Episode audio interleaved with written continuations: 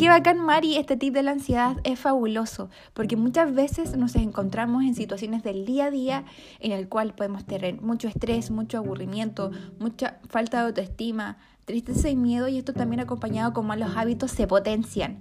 ¿Y por qué se produce? Se produce por dejar mucho tiempo entre una comida y otra, más de cuatro horas principalmente, o comer poca proteína en tus comidas. Eso es primordial.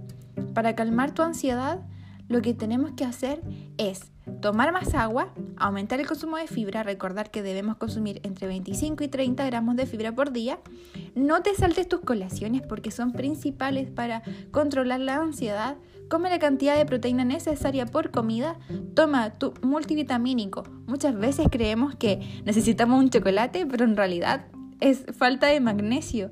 No comas apresurado. Tómate tu tiempo para que tu cerebro y cuerpo asimile lo que estás comiendo.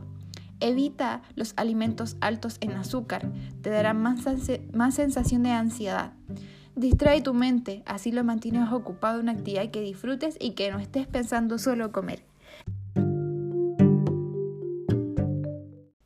Qué bacán, Mari, este tip de la ansiedad es fabuloso, porque muchas veces nos encontramos en situaciones del día a día en el cual podemos tener mucho estrés, mucho aburrimiento, mucha falta de autoestima, tristeza y miedo, y esto también acompañado con malos hábitos se potencian. ¿Y por qué se produce? Se produce por dejar mucho tiempo entre una comida y otra, más de cuatro horas principalmente, o comer poca proteína en tus comidas. Eso es primordial. Para calmar tu ansiedad, lo que tenemos que hacer es tomar más agua, aumentar el consumo de fibra, recordar que debemos consumir entre 25 y 30 gramos de fibra por día.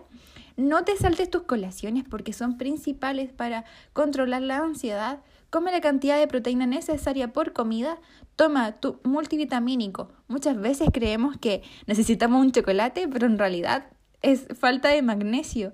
No comas apresurado. Tómate tu tiempo para que tu cerebro y cuerpo asimile lo que estás comiendo.